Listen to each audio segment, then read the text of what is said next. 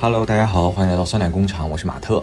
在节目正式开始之前，我就是想跟大家说，走路不要走到路的中间，好吗？这是说什么呢？这是有些人啊，有一些人，就我今天去上课的时候，我前面总有那么几位同学，他非常喜欢走到一个路的正中间，然后他也不扭头看，他可能戴着耳机或者什么的，他没有意识到他的背后有人，而我已经迟大到了，就是我已经上课迟到。快有那么三十分钟了，对我百感交集，我就想快速走到我的教室进行一些知识的补充，就是前面晃晃悠悠，晃晃悠悠。当然了，对吧？就是说咱们迟到也不是什么值得炫耀的事情，但就是说走路你能不能不要给我走到路的中间，对吧？你你或者就是你稍微对吧？稍微留意一下四四周。如果你一定想要走秀，就你觉得这就是我的秀场，我就是。怎么说呢？就是万众瞩目的这个明星，对吧？所有人都要看我，此路唯我开，然后我就要走这个中间，可以没问题。但你稍微就是说，当后面有人的时候，你往边靠靠，行不行？咱们就是说，你往右走，好吧？那个路真的很窄嘛，因为现在都能在下雪，所以他一次可能这个路上最多就是两个人并肩走，都有点挤。你还非要走到这个路的中间，我不知道是咋回事儿，就我不知道咋回事儿。啊，然后到后面我就很生气，我就很生气了，就是我我我直接这个人他就一直不让，然后我就在一个街角拐弯的瞬间我就超上去，我就直接有点就相当于把他挤开这种状态，从他旁边擦肩而过，然后我说了 excuse me，就是我不我真的是当时如果说咱们就是说能够使用冷兵器，可能我现在已经就是不能够坐在这里给大家录音了，咱们就为什么？我不懂，我想采访一下大家为什么。对吧？就是我希望我的身边，我的听众朋友，包括我自己啊，未来咱们走路的时候就尽量靠边走，好吧？别就是晃悠来晃悠去。你是怎么样呢？你是怎么样呢？你是对自己身材很满意吗？还是怎么着？就是往边走走，好吧？这些基本的素质啊、礼貌啊，咱们就是说还是要有的啊，好吧？就是听出来我今天这个有点烦躁，有点烦躁。嗯，最近呢，刚刚是从 Reading Week，就是我们放了一周这个假期。跑到美国玩了一圈，嗯，总体来说还是非常好的。我们先去了费城，然后又去了这个洛杉矶，待了快一周的时间，一切都比较顺利。只是就是每天的行程安排的很满，所以就比较累，真的就累透了。可能我上学都没有这么累过。而且我们人比较多嘛，就六个人，所以大家有的时候一些行程的安排呀，啊，包括大家人员之间的一些沟通，我我觉得可能都是一些，呃，都会有一些经历。反正回来就调整了两天，想说赶紧把这个节目给录了。在这一趟旅行当中呢，就有一个词儿，就我之前有说过，想说我今年的这个状态就是，有的时候要去接收一些关于，呃，宇宙的信号。就比如有的时候是老天爷给我一些什么东西，我就把它接着。可能上一期说过了，对，大概就是说，嗯，是在这个一次跟朋友打麻将的时候意识到的这个问题，就是每一次摸到一个什么牌，对吧？我把这个牌打出去。他永远就会再给我来三张这个牌，所以我想说，那那今年老老天爷既然给我这个信号，我就应该就应该就是说来什么就接什么，你不要只跟老天爷去抗争啊！我就把这个道理就运用在我这次的旅行当中，就很顺。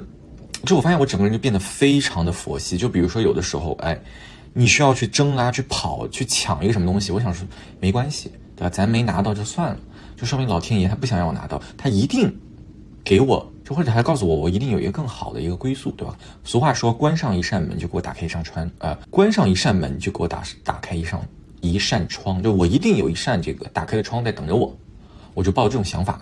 前几天就过得很顺利，直到发生一个什么事情，就从洛杉矶回多伦多的这个飞机呢，呃，我们有一个朋友，我们两个就是一起去办这个登机牌，想说，哎，那一起办是不是两个人就能坐到一块儿了？飞回来这个飞机也大概有五个小时嘛，想说哎大家可以一块聊天啊，说话啥就不会那么无聊嘛。我就说行，啊，结果呢办完这个网络上登机之后，发现我们两个座位差了就十万八千里，嗯，就想说怎么着可以把它调在一块儿，就要去调这个座位嘛。那我们两个当时怎么看怎么不对，就是无论无论我俩怎么搞啊，主要是我这个朋友在搞，我就发现我就是除了要交一笔额外的钱之外，没有办法把我俩的座位放在一块儿，但是呢。同行的其他的小就是朋友，他们的座位，呃，不知道为什么在选座的时候就有很多空出来能够一起选座位，但我跟呃这个朋友，我们两个选座的时候，我俩座位就没有办法挨在一块儿。然后我这个就说，哎，没关系，对吧？就坐不坐到一起也不是什么很重要的事情，这就是老天爷给我的信号，咱们就是可能分开坐会更好，对吧？就不要强求。我当时就这么给我自己说的，我也这么跟我这个朋友说就没关系。但我这个朋友他就很想就是试一试，他就想要尝试，然后最后他就用了各种方法，哎，他最后就把我们的座位调在了一起。这个时候就点醒了我，就他这个行为，包括这个结果，就点醒了我。就在想说，我这个所谓的听天由命，对吧？这种所谓的佛系，它到底是一种摆烂呢，还是是一种，就是所谓的哎，我在接收宇宙的信号，对吧？我有一种这个迷信在里面，相信这个好运它会带来我这个逆天改命这个东西，对不对？这反正你懂我的意思吗？为什么说这个度到底在哪？就往大了说，对吧？你说我们一些，呃，这个修身养性的人。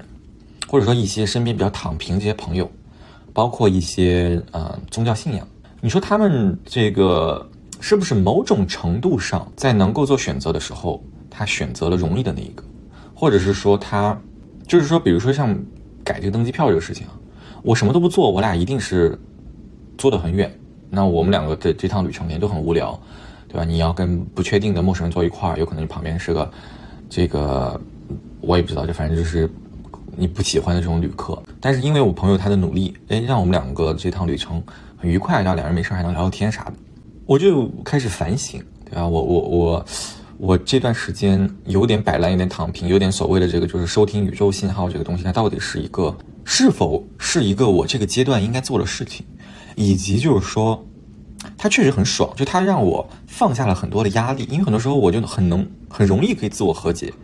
很多事情我也不想说努力了，或者说我觉得哦，那既然对吧，我受到了这个待遇，或者我我得到了这个结果，那可能就是我命中就是这样的，啊，但实际上我可能会有一些操作是能做的，啊，或者是有一些呃可能会改变这个结果，但我就放弃了。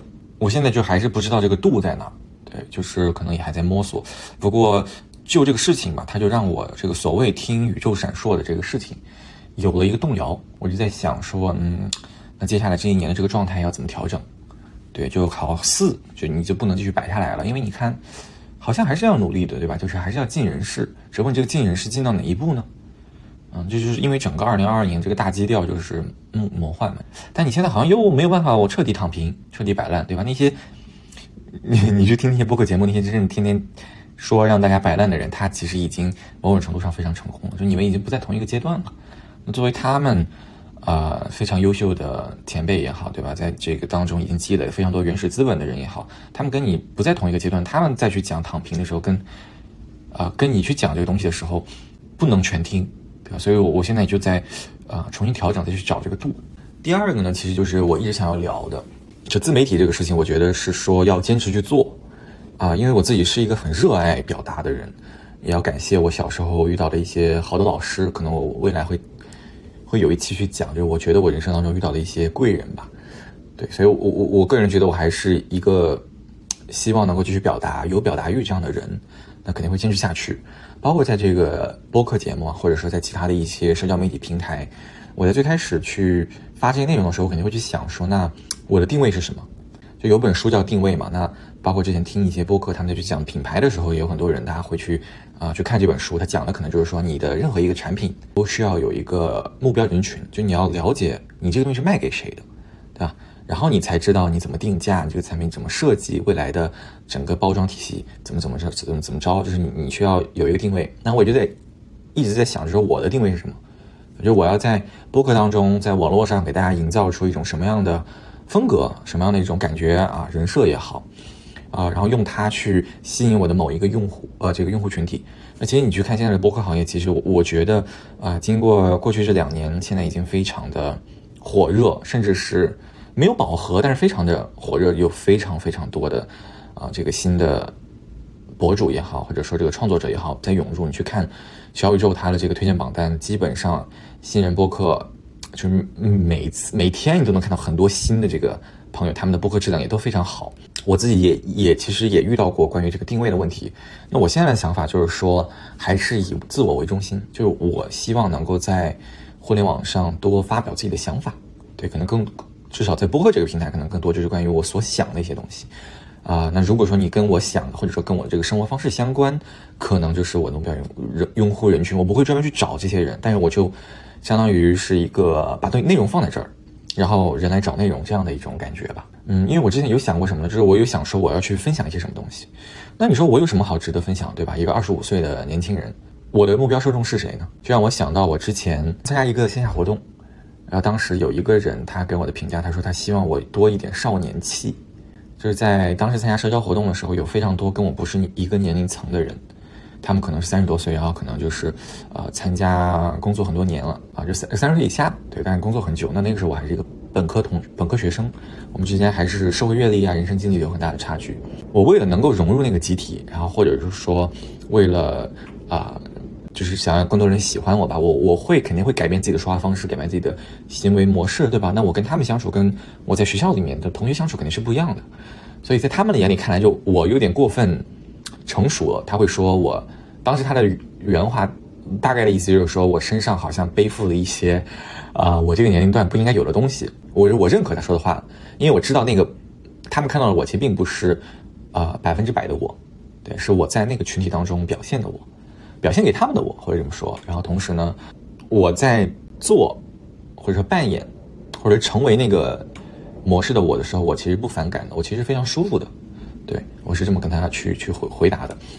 这个事情想要说明什么？就想要说明说，我们会因为一个人他的年龄，或者说他现在所处的阶段啊，大概率会去忽略他的一些东西。就比如说此时此刻啊，假如我给我的播客的定位是说我要去讲一些职场道理、人生道理，你就会你你可能根本就不会听，因为我我我我二十五岁，我我正式对吧？作为一个正式的身份，根本就没毫无经验，我可能只有几段实习的经验。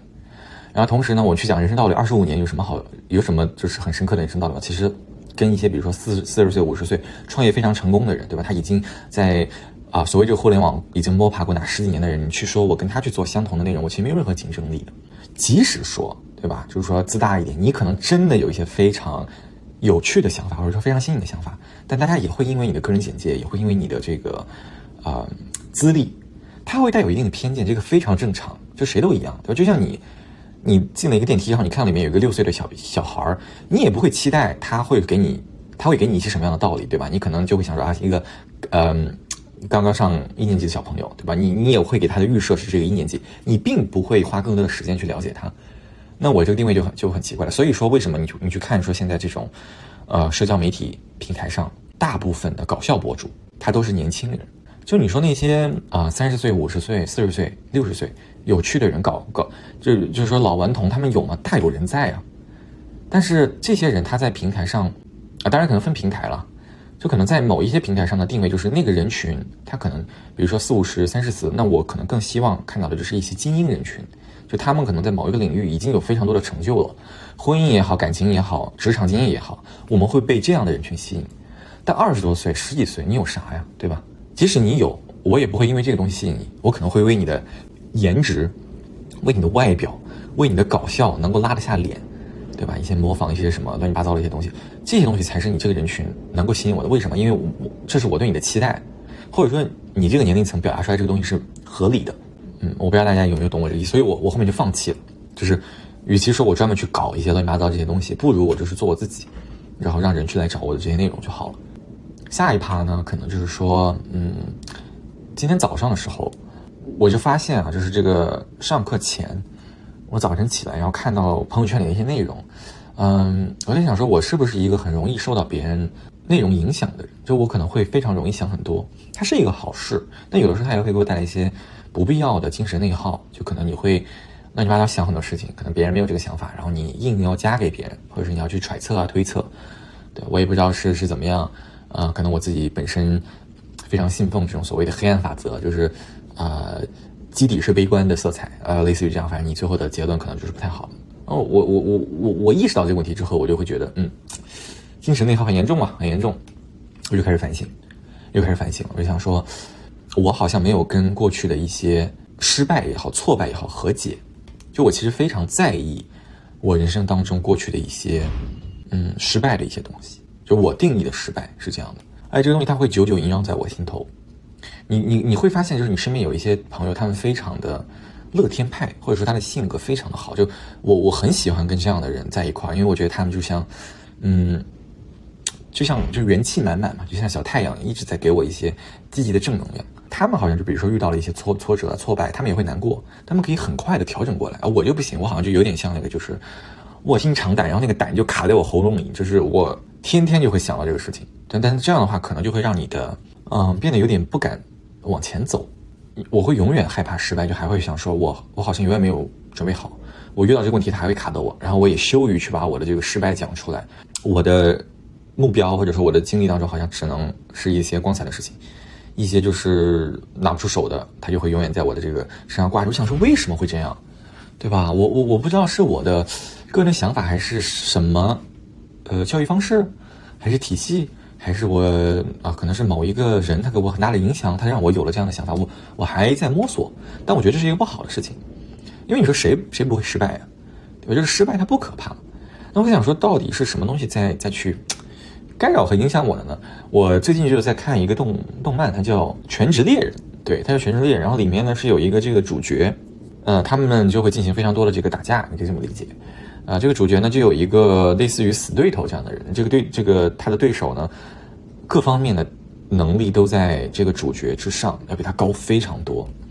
所以他们两个打架，就是这个主角他永远是打不过的，呃，甚至当他第一次意识到他跟他的对手的差距的时候，他会感到非常的恐怖，以至于他不敢往前去啊继续去攻击了，就他内心产生了害怕这个想法。大家之前一直是那种啊乐天派，就他他非常自信，然后他非常呃开朗，就他觉得没关系，他是非常敢去接受挑战。我我个人是觉得，因为他某种程度上是觉得他自己是能够打得过的。他才会有这样的自信，才会有这么乐天派。但当时他可能真的意识到，他跟这个对手的差距太大了，大到他第一次在这个动漫中，我觉得他这个人物产生恐惧这样的心理。然后我就在反省我自己，可能有的时候我遇到一些挫折也是这样，就是这个害怕本身的事件，它因为某种程度上有有给我带来一些不好的回忆。然后这些不好的回忆让失败的这件事情本身变得更加的可憎和可恶以及可怕了，所以才会呃让我迟迟的不能够啊忘怀吧。但到后来，就这个主角他呢做出了一些调整，就你看到他在第二部的时候，他再遇到这个对手的时候，这个主角他通过自己不断的修炼，他依旧是恐怖和害怕，但他同样是兴奋的。啊，我觉得这个就非常的有趣。就当时这个小男孩他要跟这个对手对打的时候。他看到那个对手的时候，他整个人是脸上在笑，但他身体在抖，听上去有点怪啊。但是但但他真是这样。旁边人就问他，就说：“你是不是害怕？”他说：“他说我我是有点害怕，但是我同样又非常的兴奋，因为他觉得他终于可以再次跟这个人比赛和较量。就这一点，他有点打动我。就我觉得我也不应该就是一直沉浸在就萦萦绕在这个失败的这个结果上，就是你也要像他一样继续修炼。”然后，如果说你下次再遇到类似的场合，你要确保你有能力和条件去克服它。我觉得这个可能是我我现阶段就是你要调整完然后要去做的一个事情吧。对，就比如说可能之前这个挫败感可能是来自于一些，呃，很好的机会让自己错过了这样的。那我在想说，那未来是不是你可以调整自己，然后去好好准备这类的经验？那在未来你可以马上，对吧？不会在同一个地方栽下去，或者说就算栽了，你也知道你是有进步的。然后最近不是去美国玩了嘛？去美国玩的时候，就有跟谈谈聊天啊。谈谈他之前也在啊，我们也来我们博客做做客过，然后他也是我们另外一个节目博客的主播，那就聊天。聊的时候呢，反正我就跟他说了一句话，我说不要跟别人比。我说我一直都有一句话，就是我我也不知道是座右铭还是我的怎么说人生观嘛。就我觉得我马特，我从来不是 Plan B。就是这句话听上去非常的自大，就是说当别人选做选择的时候。如果他在我跟另外一个人之间做犹豫，那我就觉得是我不够好。就我，我从来不应该是别人二选一这样的一个角色。就当别人如果要选一个事情，他就应该只会想到我，就是就是你懂吗？它是一个非常狂妄自负的一个想法，但是它确实能够让我克服非常多的困难和一些负能量。这个东西最开始是怎么提炼出来的呢？就是在呃，其实是感情上提炼出来，就非常有趣啊。之前遇到过一个非常离谱的事情。就我其实一直抱有这样的心态，就是任何这个感情当中，我我我非常同意势均力敌的的情感。就我跟我的对象，我们两个要势均力敌，无论是各方面，就我们要平等啊。当我得知他在跟多个人，比如说可能同时在聊天，或者是说他可能在我跟另外一个人之间做选择的时候，我会马上放弃。就是无论我有多喜欢，我会马上割舍掉，因为我觉得没有任何人值得我把我自己放在一个被选择的位置上。就是 非常狂妄，然后也有可能会因此错过一些很好的人，对吧？但但但我就是这样的，就就我到今天我都觉得，就是无论这个人多优秀，我都不是那个被选的人，就是我我我无法接受我在任何一个二选一的过程当中失败了。其实我觉得这不是一个好事儿，对吧？但但他确实某种程度上给我提供了一些保护啊，然后某种程度上呢，又又让我嗯。就是说，给我一些省事儿吧，然后同时呢，又是一种保护机制，呃，又让我有了一些自信。当然，可能这个自信当中有一些是自负，我我个人是这样觉得的。但但但它确实慢慢就是从这个爱情观，它提炼成了我的一个人生观。啊，我就会觉得好像我可以跟别人比较，因为你没有办法，对吧？你说你在面试的时候，你当然是可以跟别人比较的。但是有的时候我就会抱有一种自信，我觉得这个东西非常重要，的朋友们，就是你一定要有自信，就你觉得就是说。这个东西它就是我的，或者说，我我当然选我们谁都可以，但是我更合适，你懂吗？就是你要一直有这样的自信，但不能自负，就是你要了解你你在哪儿。那比如说我可能也不会去升一些我知道我德不配位的位置，对吧？或者说当我意识到我德不配位了，我会马上虚心的去学习。就他不是说你一直要怎么样，但是说，当你需要自信的时候，比如说你在面试的过程当中，比如说你在，呃，要去争取一些资源的时候，你是需要抱有这样的想法的。对，它会让你整个人更容易在呃一些方面，对吧，做到你想要的事情。它是，我觉得它是一个必须的，也是我去年，啊，就是遇到过这样的一个人吧，就是他，他真的给我上了一课。他的自信，我觉得是已经到了一种嗯偏执的状态。就就就这个人，他，我觉得他就是就是百分之百的自信，甚至到自负的程度啊，而且他利用的非常好，就他可以利用他的这个东西。然后去得到一些他想要的，他会把他所有的失败，或者说他他就是我我眼里的失败啊，他会把它转化成一个自信的结果。就比如说他会说啊，这个啊之前别人对他的一些负面的评价，他不会在意别人对他的批评，他会捡着别人说的这个好话去和解。啊，就比如说可能别人是这个欲意先扬，就他可能要先夸你一下，然后再批评你。对吧？呃，但是呢，他只会听前面夸你的话，他不会听后面批评你的话。所以说，这样的这种人，他就会一直保持在一个非常高昂的一种斗志一种状态，他不容易被别人打击到或者挫败到。有下一次机遇的时候，或者说在任何有这种扭亏为盈的瞬间，他都能够把握的非常好。但他会让嗯身边的一些人觉得不舒服吧？但是 anyway，但在我看来，我觉得如果从结果导向的话，我觉得他他还是挺挺非常优秀的，就他身上还是有很多可以值得我学的地方。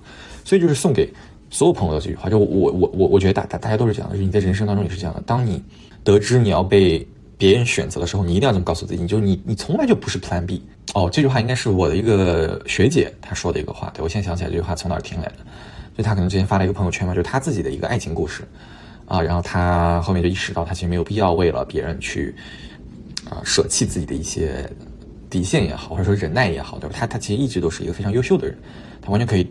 有一个更好的未来，他没必要在在那样的人身上浪费时间，所以他发了这样的一个帖子。我我我就受到他的影响嘛，我觉得这个就是跟我的人生观非常好。就大家都是，你想我们在你受了这么多年的教育，你花了爸妈也好，对吧？你自己也好，花了这么多的精力和时间培育你自己，培养你自己，你为什么会被一些在你眼里看来都不值得的人挑选呢？对吧？就他是什么？他凭什么？啊，可能用在爱情观上比较好，对吧？用在事业上，咱咱们就是你说你怎么跟一些资本力量去抗衡？你不可能的，对吧？所以可能更多就是为人处事，对吧？爱情观这么想的时候，很多时候你会舒坦很多，就是不要为一些不值得的人啊、事情浪费时间。咱们就是说都是男生，就是都是国王，女生就都是女女王，咱们就是都是这样。嗯，差不多啊，这期节目差不多这样。然后呢，我其实也有在慢慢的去回忆我们在这个旅行当中的一些点滴。看说，哎，跑到美国这个两个城市有没有一些什么感悟？我现在就还在这个消化当中。但是呢，因为这个毕竟停两周的，想说赶紧把这些东西补上，所以大概就录了录了录到这里了。那最后就是再点一下题，就大家真的走路别给我走到中间，我真的就是要掏出武器了，我真的马上就掏出武器了，好吧？好，那今天的这期节目就到这里了，希望大家都有美好的一天，拜拜。